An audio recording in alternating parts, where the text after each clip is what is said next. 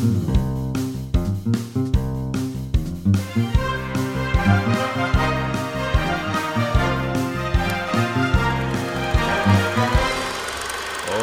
muy buenas a todos los que nos estáis viendo. Aquí un lunes más, que últimamente están siendo los lunes, otro programa más.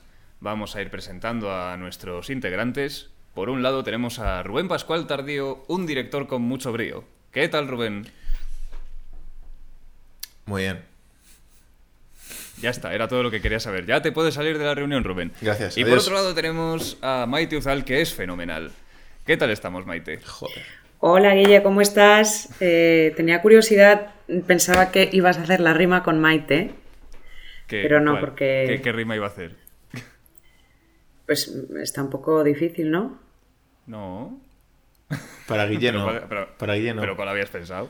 ¿por qué La hay del que... timbal. Ah, no, no, yo eso te lo dejaba, la actividad de pensar te la dejo a ti siempre, lo sabes. Me Pero, la suelen dejar a mí, ¿qué se le va a hacer? pero ¿por qué hay que Así empezar- hay que empezar tan mal un programa? O sea, ¿por qué hay que decirle a Guille que diga un chascarrillo? O sea, ¿por qué... Nadie me lo ha dicho, ha sido iniciativa propia mía. Sí, pero ya le estamos preguntando con qué rima Maite. O sea, ya, ya, ya le estamos incitando a que la gente nos odie. A la poesía, a la introspección, a la metáfora, a la creatividad, no, no sé. A lo superlativo. Por pobres poetas. Lo que estarán sufriendo ahora mismo. Y por último, por si seguís en antena, estoy yo, Guillermo González Lanchares. No se me ocurre ninguna rima con Lanchares, trabajaré en ello. Pero bueno, nos hemos reunido aquí una vez más para hablar de una figura del cine. Y es que en 30 y 40 y tantos programas no hemos tocado a un creador del cine de animación. ¿Cómo es esto posible? Con, con lo valiosísimo que es el cine de animación. Pues bueno, pues esto se acaba ahora mismo. Vamos a hablar de un director que bueno, que poco a poco está siendo reconocido en el, en el mundo. Su nombre es Sylvain Chomet, es francés.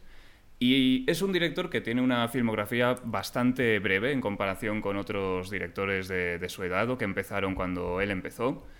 Eh, estamos hablando de que Sylvain Chomet nació en el 63, con lo que tiene 58 años, y en todo ese tiempo ha sacado tres películas y cinco cortos.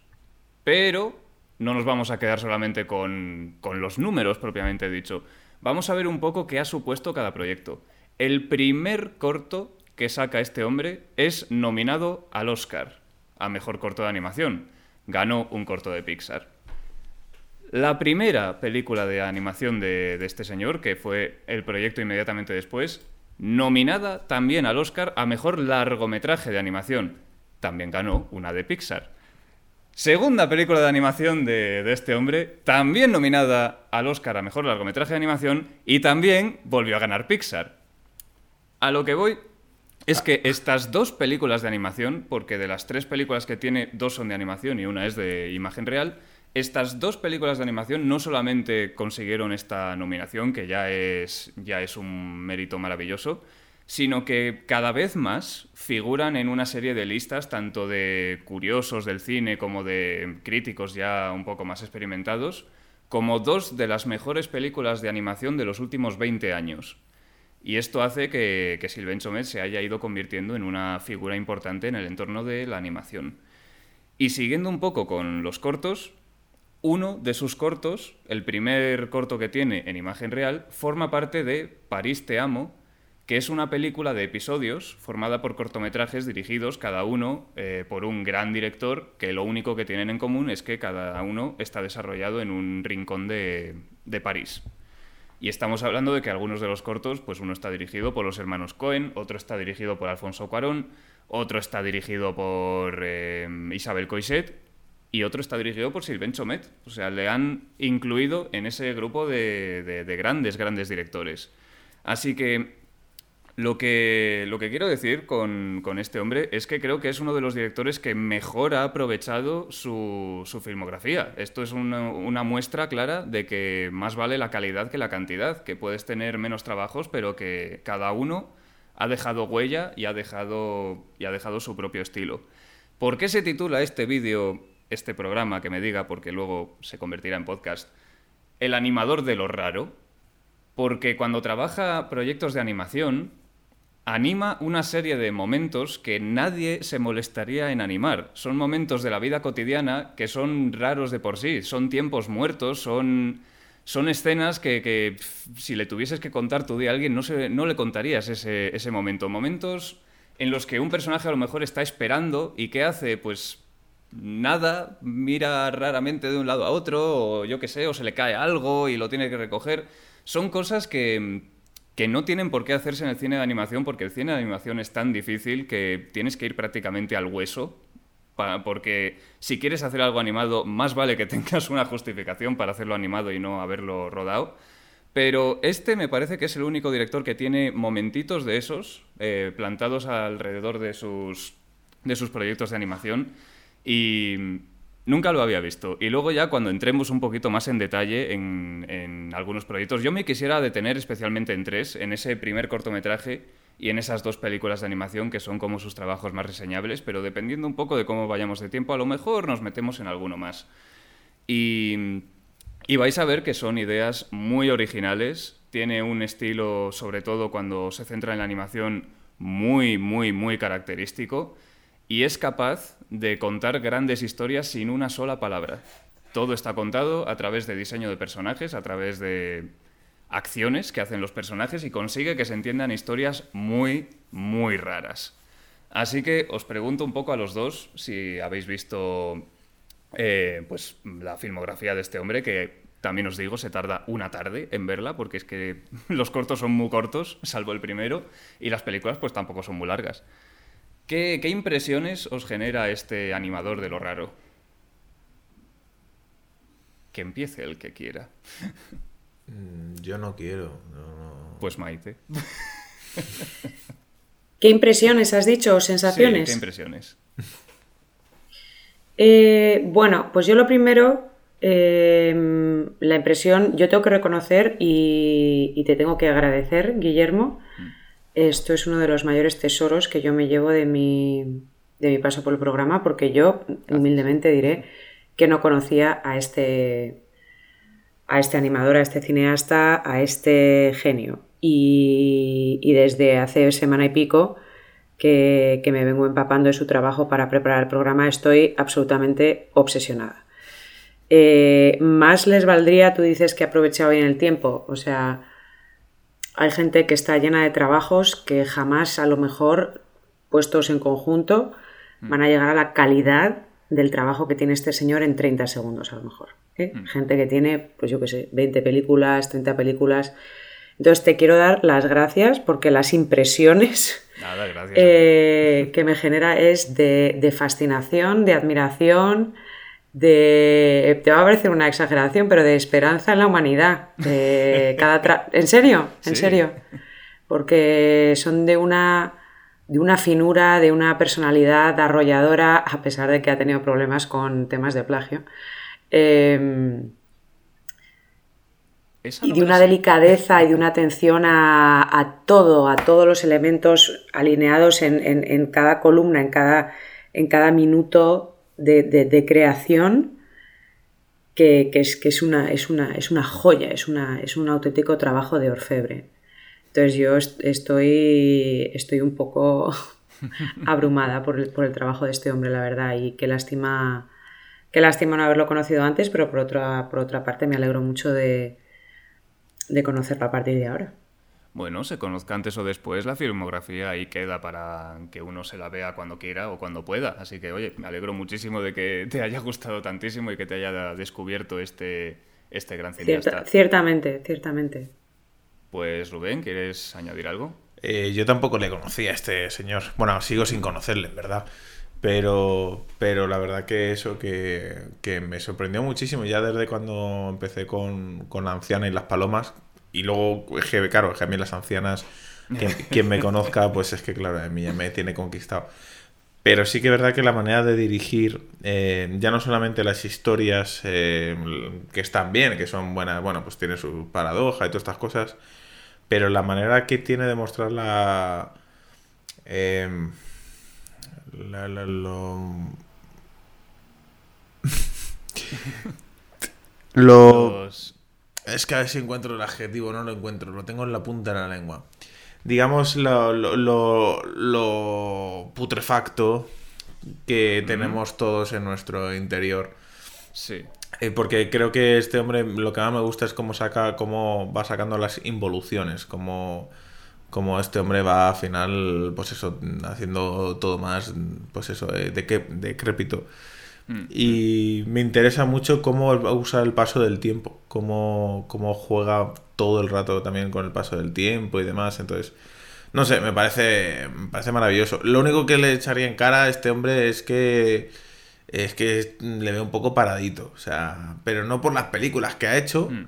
y menos por la cantidad, sino, vamos a ver, o sea, te, nomi- A ver. te nominan a los Oscars, ¿no? Y Sí. gana Pixar. Te nominan una segunda vez a los Oscars, gana Pixar. Vamos a ver, o sea, ¿es en serio? O sea, ¿a qué esperas para coger una puta antorcha? Y quemar Y Pixar. quemar puto Pixar. O sea, ¿en serio piensas que la tercera vez vas a ganar tú? Pues no, va a ganar puto Pixar. Entonces, claro, no te has ido con un bidón de gasolina.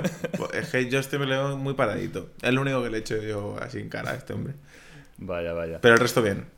Geni- ah, bueno, pues ya está. O sea, algún defecto lo tiene cualquiera, hijo. Tampoco hay que. No, no, no. hay que martirizarse. Está claro, pero un vudú o algo, es que, no sé. Bueno, vale. Pues, pues vamos a hablar un poco de La anciana y las palomas, como tú bien has mencionado, que es este primer corto, este primer corto nominado al Oscar.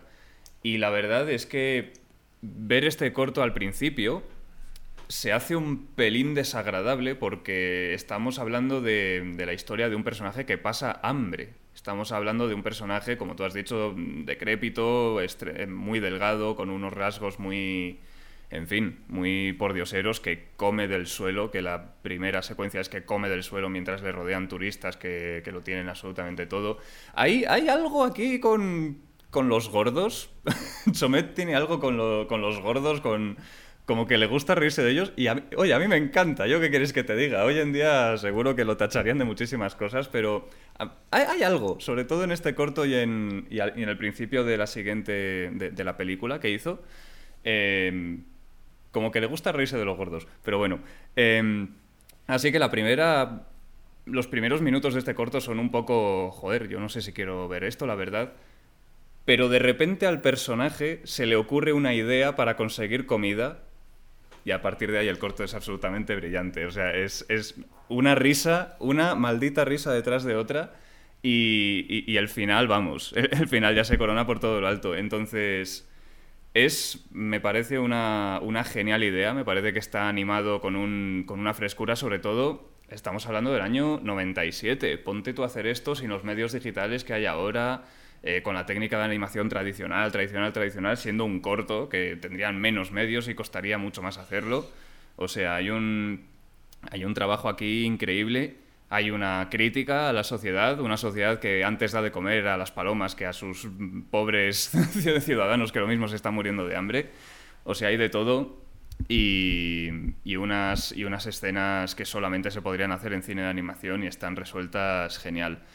Yo como un, un defecto general que le achaco a- al cine de Chomet es que resuelve tan bien sus películas sin recurrir a los diálogos que los pocos diálogos que hay en sus proyectos como que sobran. La verdad, o sea, son diálogos que no aportan absolutamente nada. Son, son diálogos que podrían omitirse y te sigues enterando tal cual de la historia. Entonces, ahí está un poco mi duda de, para poner esos diálogos, pues tampoco hacía falta poner nada, la verdad. Entonces, a raíz de este corto, que es un corto, vamos, es un corto lo- loquísimo. Yo creo que esto leído en un guion debe de perder bastante, porque estamos hablando de un cineasta tan visual, tan visual, tan de, de que el propio diseño de los personajes y la propia forma de moverse que tienen los personajes ya te está contando cosas. Eso plasmarlo en un guion es diferente. Es, es muy difícil, vamos.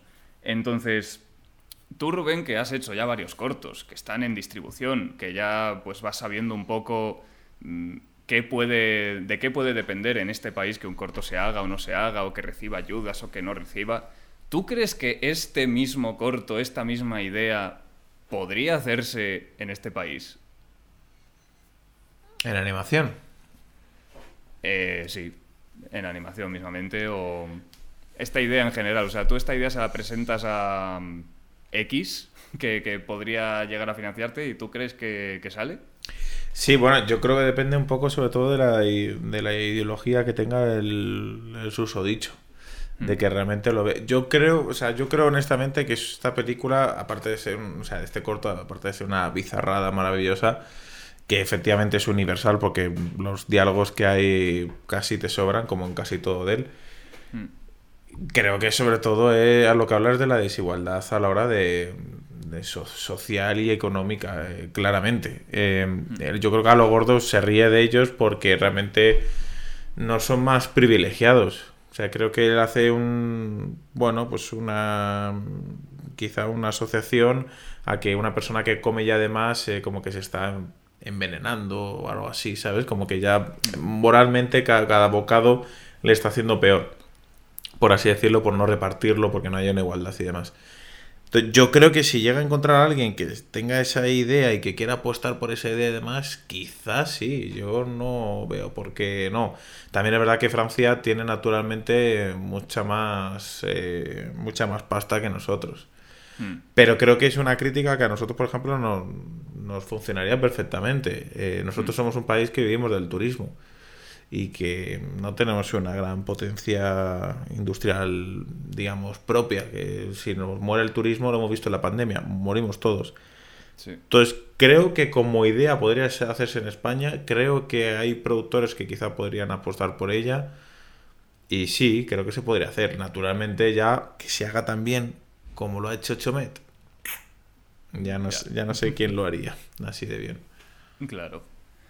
Pues, pues antes de pasar a la película, querrías añadir algo, Maite, de, este proyecto, porque al final son tan pocos proyectos que yo creo que todos podremos hablar un poquito de cada uno.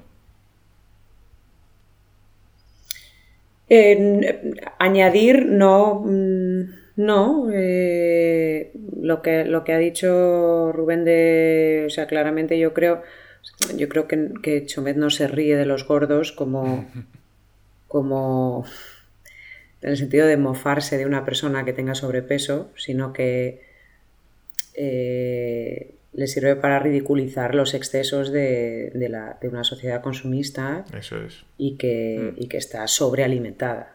Sí. Eh, pero vamos, que es que eso creo que lo ha apuntado Rubén con otras palabras. Mm. Entonces, ¿no? Em, realmente no, eh, opinamos, yo, yo no creo que, dependiese de, la ideología de nadie producir el corto porque, porque si ese, imagínate que aterriza ese guion en, en, la mesa de cualquier persona y como tú dices, ahí habría una cuestión que yo creo que es lo más delicado sería que ese guion por escrito, eh, que lo has apuntado tú antes, plasmase verdaderamente eh, ese resultado que consigue eh, Chomet visualmente.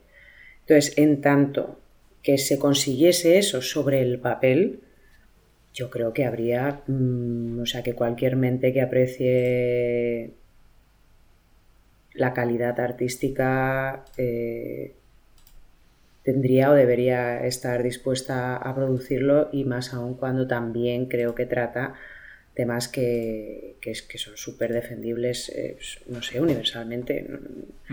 Eh, la lucha contra la pobreza, la desigualdad, la que, en fin, no, no lo veo tan complicado. Lo que, veo lo que vería complicado desde ese punto de vista, ¿no? Lo que vería complicado es que una persona que me daría mucha curiosidad poder leer ese texto, hmm.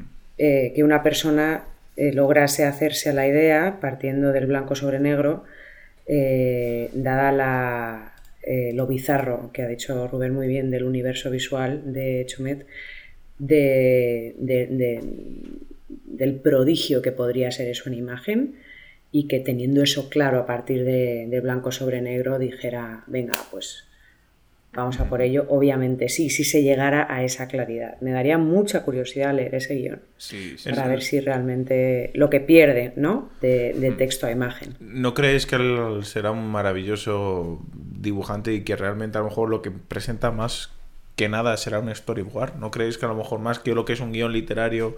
Pues puede ser. ¿No creéis que a lo mejor lo que presenta es un cómic? yo ahí no, no, no, sé cómo... Claro, por eso digo que me parecería eh, fascinante poder ver Hombre, me imagino, pues mm, claro, pues que presentaría un dossier, que claro, pues ya viniendo de su pluma, ¿sabes? Pero como guion solo, mm, No, claro, sé, en todo, en todo proyecto de animación hay una carpeta así de grande con eh, arte conceptual, ya sea de los fondos, Claro. de los personajes, de los, de los tal, pero eso siempre viene después del guion, entonces no sabría, habría que investigarlo bien, habría que verlo Claro. a ver exactamente cómo lo hicieron, pero suele, ser, suele ir bastante acompañado. Bueno, Ahora, ahora, ahora le mando un WhatsApp a ver qué nos dice. eso es. Vale, sí. Obviamente tenemos su contacto. Pues vámonos con su primera película. De este corto saltó a Bienvenidos a Belleville, conocido en el resto del mundo como Les Triplets de Belleville. Y esta película eh, es, es una de las películas más locas de animación que he visto en mi vida, fácil, fácilmente. O sea, los primeros cinco minutos de esta película son como que, que estoy viendo. O sea, es un espectáculo en blanco y negro con un estilo de animación muy de los años 20, 30, de, aquellos primeros cortos de Betty Boop que todos, todos se movían así saltando y tal. Eh, es un espectáculo de, de las tres mm, trillizas de Belleville, que eran cantantes, que por cierto, la canción pegadiza también estuvo nominada al Oscar. No sé si la de Pixar también se lo quitó o qué. Desde este hombre tiene. Seguro un- sí. Seguro, que sí. sí. Sí, sí. No, no sé qué canción habría aquel mía. entonces, qué, pero bueno. qué bidón le hubiera dado. Le hubiera un bidón. Entonces, hay un espectáculo de danza y tú ves. ¿De qué que- año es Frozen? Igual. No, no, no, no, esta es del 2003. Esta es esta, anterior. esta tiene años. Sí, pero vamos, ¿Eh? que, pero que seguro que Tom Hanks cantando Tienes un amigo en mí se la quitó, ¿sabes? Seguro, Alguna, seguro. una de estas mierdas. Pues tenemos un espectáculo de, de- de music hall de, de los de aquella época y ya vemos que en el público hay una señora gorda que no encuentra a su marido porque ¿dónde está el marido? Está en la raja de su culo. Y vemos que estas artistas están trabajando con grandes, grandes artistas de la época como Fred Astaire, como Django Reinhardt, como Josephine Baker, que sale con su maravilloso traje de, de plátanos. Y en cuanto sale Josephine Baker, todos los hombres del público se convierten en monos y empiezan a quitarle los plátanos con el fin de desnudarla. Y aparece un gigante que empieza a bailar y es como... ¡Socorro! ¿Qué es esto? O sea, es- ¿cómo, cómo subes de aquí? ¿Cómo subes de aquí? Pues queda el resto de la peli todavía. Y el resto de la peli, contar lo que pasa, yo creo que no le hace absolutamente nada de justicia y pensaríais que, que- que se han fumado estos, que se han fumado estos, que me están contando aquí. Pero para mí la mayor virtud de esta película es que consigue que una historia muy retorcida, muy enrevesada, el, plan de los malos sobre todo es como, madre mía, hay que, hay que pensar un poco en lo que han hecho estos, consigue que se entienda todo sin ningún tipo de diálogo, se entiende todo a través de los personajes y yo creo que de todos los proyectos de Chomet, este es el que tiene unos diseños de personajes más originales. Es como que ya el diseño del personaje te cuenta cosas de, de él. Yo destaco tres. Destaco los matones de la mafia que son cuadrados.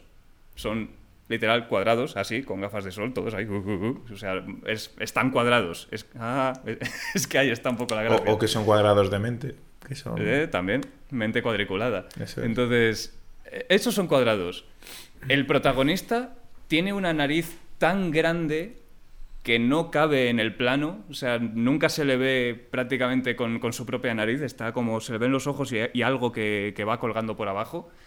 Y un camarero que siempre está inclinado, siempre está como haciendo la referencia, siempre está ahí Mm. como exageradamente así. O sea, esos tres diseños a mí me parecen bestiales. Otra metáfora. Y Eh, las gafitas de la abuela. Otra las metáfora. gafas son maravillosas. Eh, al final de, de este, porque por cierto, una película mayoritariamente protagonizada por tres ancianas, las que veis aquí prácticamente, que ya, ya, eso, ya solamente eso es bastante original. No se suelen ver demasiadas historias animadas con personajes de la tercera edad, Bueno, ni historias Pero- en general tampoco. en general, ciertamente. Bueno, ojo con Shakespeare. No, actualmente. Pero, yo pero- creo que eso es un guiño a las brujas, pero vamos. las brujas. Pero si por lo que sea, con lo que hemos contado de la película no se está terminando de llamar la atención, al final hay una persecución en coche. Nada de lo que ocurre en esa persecución tiene el más mínimo sentido, pero es maravilloso. O sea, es- es- hay que verlo. Hay que verlo. Pero ¿y ese, ¿y ese tour de Francia a lo romería de San Benitiño del Erez? O sea, es que no, no. no, no, es que no hay, no hay ningún tipo de desperdicio, de verdad. Pues Quisiera preguntarte a ti, Maite, precisamente que lo mismo, te hago esta pregunta y me dices, Guille, pásame lo que me, te estás fumando porque debe ser una mierda buenísima. Em, las protagonistas de la película. las protagonistas de la película son las. ¡Que sí! son las trellezas Guille, ¿te molesta que te interrumpamos?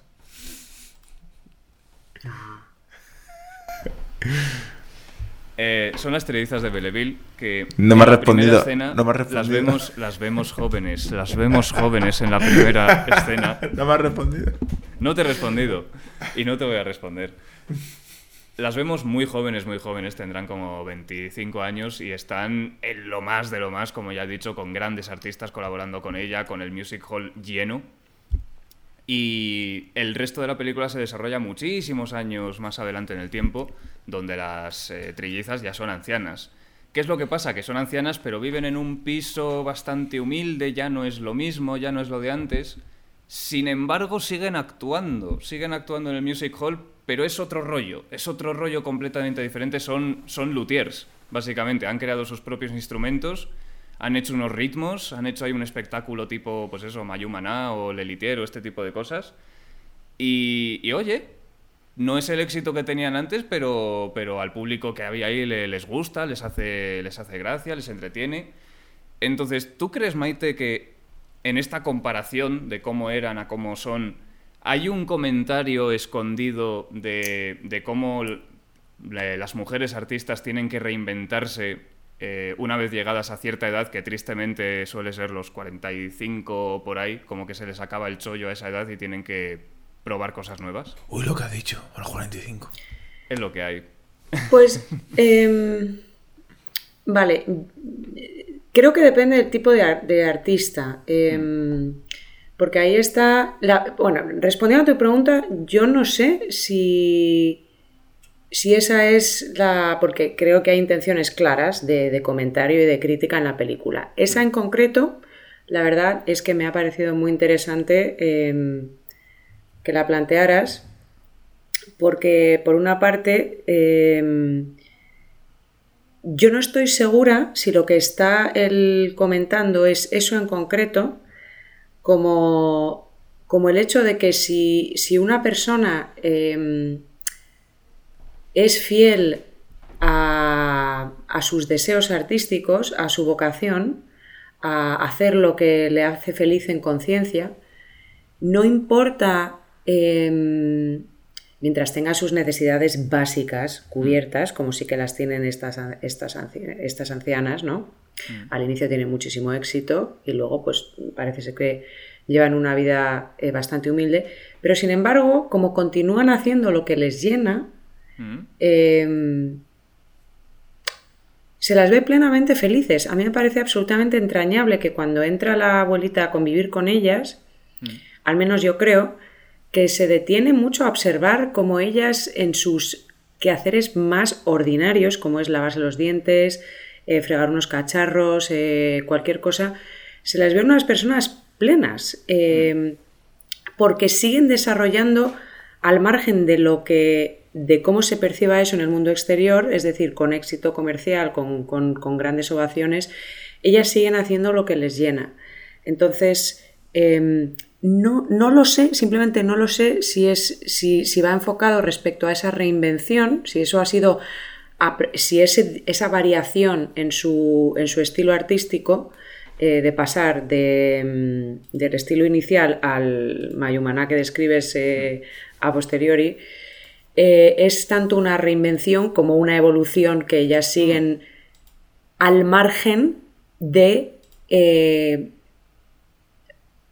o sea, más bien al contrario, porque ellas creen y son felices y, en conciencia creen que su camino artístico tiene que seguir por ahí, a lo mejor no tienen ese éxito. Hmm. Quizás si se hubieran reinventado, hubieran tenido ese éxito y se hubieran para acomodarse a lo que, a lo que pide el momento, a lo que pide el dinero. No lo sé, o sea, no sé dónde empieza, o sea, si es una o la otra, pero lo que, lo que, lo que sí que me agrada mucho es ver a estas tres ancianas que, que sea desde la vía de la reinvención o, todo lo contrario, que es desde ser fieles a lo que nosotras queremos hacer ahora, en este momento artístico. O sea, hay muchos artistas que sacan un disco y en el siguiente mm, su conciencia y su, yo qué sé, su, instinto, su trabajo, llámalo X, les lleva a adoptar otro estilo, pero y, y supone un fracaso a nivel comercial.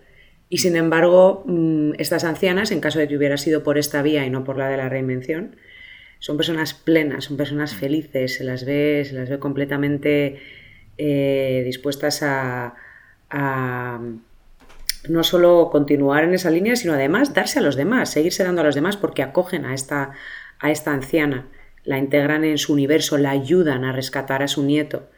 Eh, entonces esto me parece muy bonito. Y luego, eh, respecto a lo de la reinvención, hay artistas, o sea, yo me lo he planteado a nivel, porque estas, estas eh, ancianas son cantantes, pero por ejemplo, una actriz, em, yo creo que, la actriz mientras siga teniendo trabajo, ya hay una reinvención, o puede haberlo, eh, Para con los que no tiene que, hacer ella, o sea, no tiene, por ejemplo, imagínate Madonna, ¿no? Que es, eh, o sea, Madonna sí que tiene que, si quiere, claro, eh, reinventarse en el sentido de que ella crea de cero eh, su, producto artístico, mientras que a una actriz, digamos que le viene dado el papel, y entonces eso es, desde el punto de vista de la, reinvención, un regalo, porque como estás obligada a meterte ahí dentro, ya ese, el, trabajo que te viene dado te obliga a reinventarte, porque te obliga otra vez a encontrarte con una persona que no eres tú. Em, el tema es que continúes eh, teniendo trabajo, porque si no, no sé cómo haría una actriz, no sé si la vía de la reinvención es, pues no sé, buscar otro medio, eh, pasar por el cuchillo, eh, depende, depende de cuál sea el motivo por el que no encuentras trabajo, no lo sé, la verdad, no lo sé. seguir entrenando siempre, o sea, eso me ha dado mucho que pensar tu pregunta.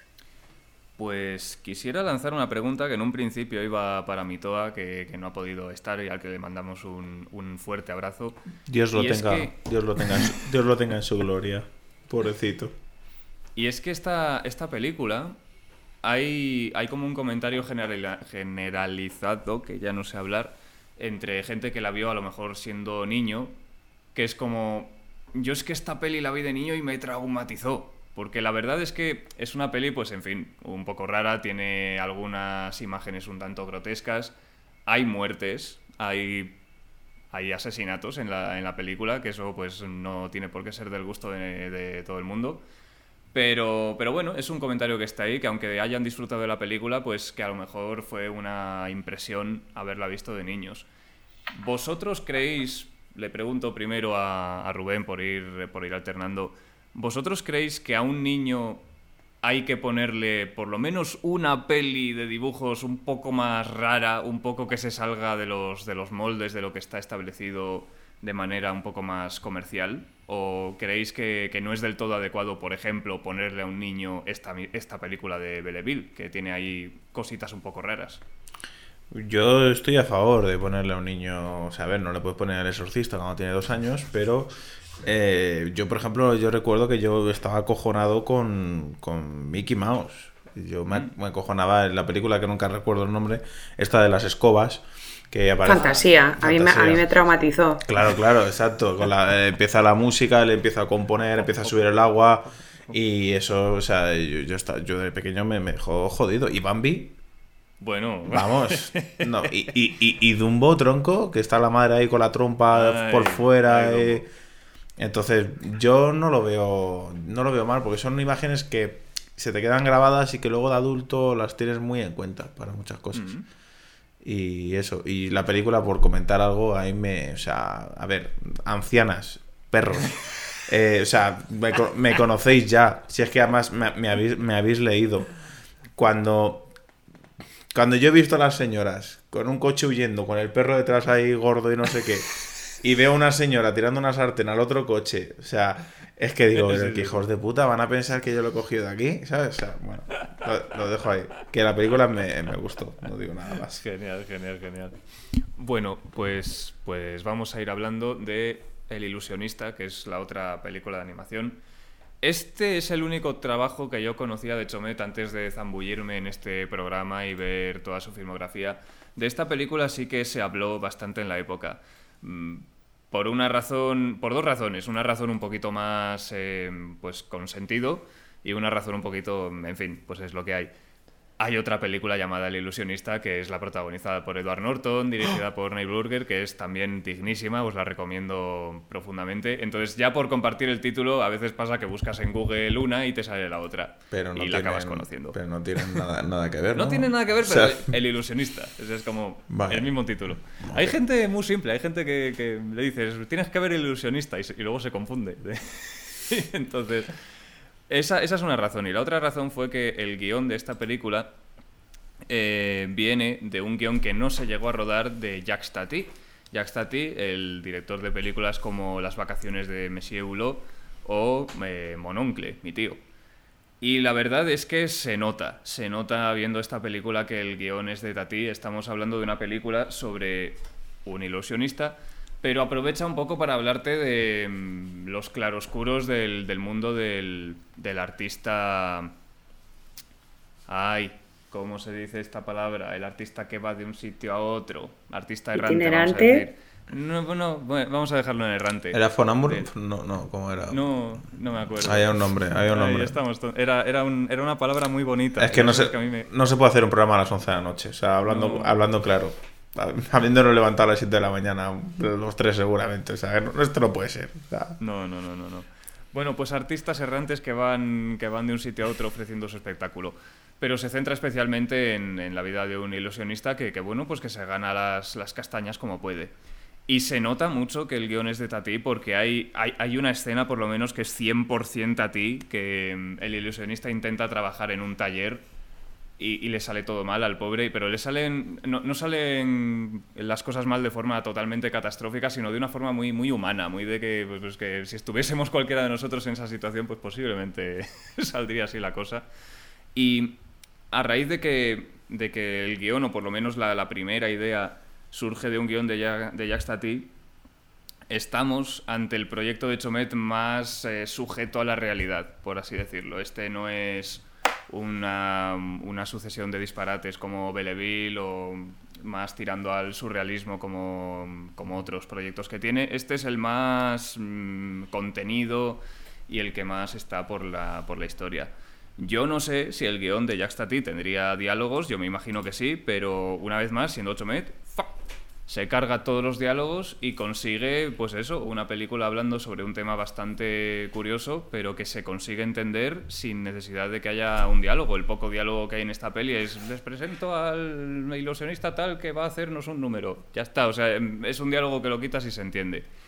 Pues es que esta película salió un poco a la par, si no fue a la par, fue al año siguiente que, que Up, de Pixar. Eh, y Up se sigue diciendo, se decía mucho cuando salió, pero se sigue diciendo, eh, cuánto han pasado, 12 años después, mm. que los primeros 10 minutos de Up son los mejores 10 minutos, no solo del cine de animación, sino en general como unos de los mejores 10 minutos primeros que ha tenido la historia del cine. Mm. Ojo a los últimos 10 minutos de esta película. Los últimos 10 minutos de esta película son absolutamente desgarradores. O sea, yo creo que los últimos 10 minutos de esta película eh, muestran la pesadilla de, todo artista. Es, un pesimismo ya que, que- dices, Dios mío, ¿qué, es lo que estoy viendo?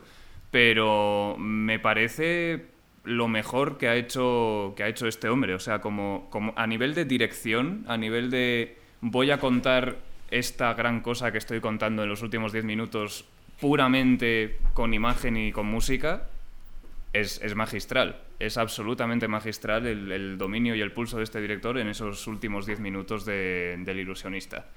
Así que ya os pregunto a cada uno pues qué os ha parecido el final de- del ilusionista y si... Y bueno, en general la película, si preferís un Chomet un poco más sujeto en la realidad o un Chomet un poco más disparatado y con total libertad. Mm, Bueno, yo creo que no hay que quedarse ni con uno ni con otro. Hay que disfrutar, hay que disfrutar ambos. Lo que venga. Claro. Y la película está muy bien. A mí sobre todo, sobre todo Edward Norton me encanta. Sobre todo Edward Norton eh, y la investigación que lleva y todo eso me, me parece soberbia. Sí, sí, sí, sí. Sí, Paul Giamatti, Paul Giamatti está de la hostia. Está, bueno, puf. Cuña. Maite, ¿quieres añadir algo de la otra película del ilusionista? Ah, que hay otra. O sea, hay, hay otra. Eh, yo, no, yo no me quedaría ni, ni con uno ni con otro. Hmm. En- no podría elegir. O sea, es que me parece. Me parece un, un mago Ah. eh, en todos sus trabajos. Verdaderamente no. Y no sé, o sea, yo casi. No sé. Me gusta más esta película que Up. Que la gente me mate, ¿eh? A mí, O sea, quiero decir que me encantan las dos, ¿eh? Pero lo que, el dato que has dado yo no lo conocía. Este, ¿sabes? Que me parece fantástica Up, por supuesto, pero. No sé. a mí, para mí, Up, desde que llega el niño gordo, eh, se va a la mierda. O sea. Sí, sí, sí. O sea, no, de verdad lo, de verdad lo creo. O sea, te cuentan toda la historia de amor, preciosa, se muere la señora, él se queda su- él se queda súper triste. Bueno, solo los primeros minutos. Y, y llega el niño gordo y para mí ya deja de tener gracia la película. Luego ya si se van a ver bichos por ahí, me- o sea, eso ya me da igual. Ay, Dios mío, Dios mío. Bueno, pues por comentar un par de proyectos más, uno de los cortos que, que tiene este hombre eh, sale en Los Simpson. Porque Los Simpson últimamente, en los últimos años, han- se han puesto especialmente creativos con el mítico gag del sofá, ya que cada episodio de Los Simpson empieza con la familia sentada en el sofá antes de que ponga en la tele los productores y todo eso. Ah, ¿ah, sí? ¿Empieza así? Sí, empieza así. Sí, sí, sí, sí. Más de 600 episodios han, serio? empezado de esa manera. En serio. En serio. Y, últimamente mm, como que le meten más esfuerzo a, ese propio gag del sofá que al resto del episodio, pero bueno. Entonces ha habido como una tendencia de, de gags del sofá dirigidos por grandes directores. El más famoso es el de Guillermo del Toro, uno que, que puso ahí al vampiro de Blade, que puso a los de Pacific Rim, no sé qué. O sea que era como un compendio de sus películas. Y Sylvain Chomet pues tiene uno.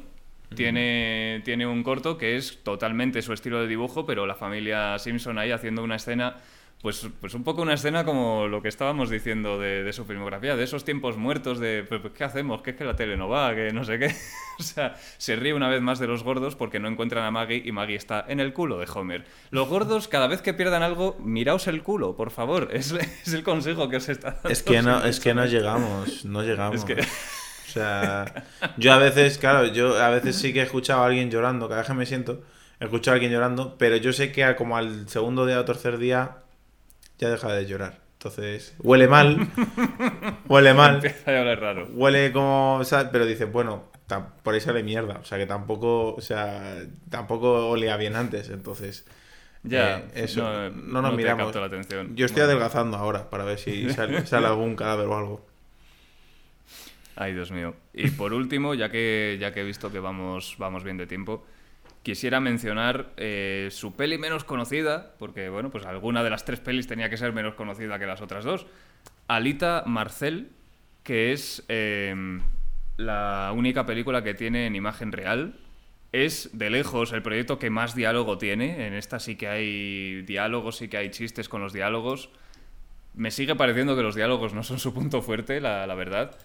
Y me ha parecido. Me parece una película que es, injustamente desconocida, que yo creo que mm, ha pasado completamente sin pena ni gloria. Sin ir más lejos, en filming ni siquiera está doblada al español. O sea, es una película que, mm, en fin, que han pasado ocho años y no ha tenido demasiada distribución internacional, la verdad.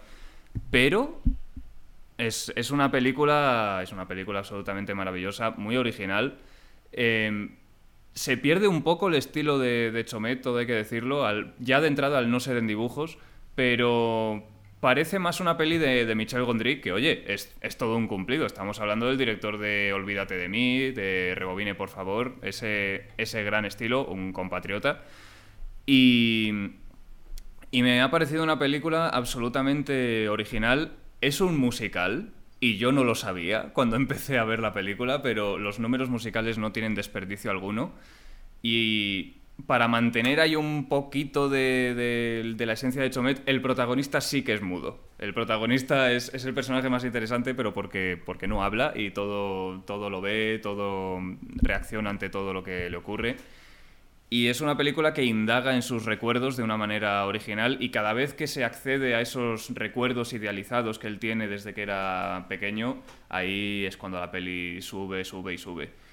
Eso y que tiene, tiene un final francamente emotivo. La película se centra sobre todo en una relación con su vecina, que es la que le está ayudando mediante unas infusiones un poco dudosas a llegar a esos recuerdos.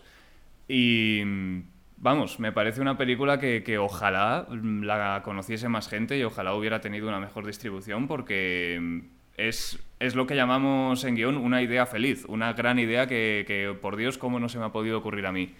No sé si la habéis visto por esto de que es bastante desconocida y un poco más inaccesible, pero, pero me encantaría saber vuestra opinión. Yo no la he visto, pero claro, ahora que me dices que es un musical con un tío que es mudo, pues me atrae mucho. O sea, ¿qué te voy a decir? o sea, claro, o sea, me he explicado mal. a mí ahora, a mí ahora, a mí ahora me has enganchado. O sea, a mí ahora, así sí. O sea, a mí me sale Hitchcock cuando iba a promocionar sus películas me dice es un musical y son mudos.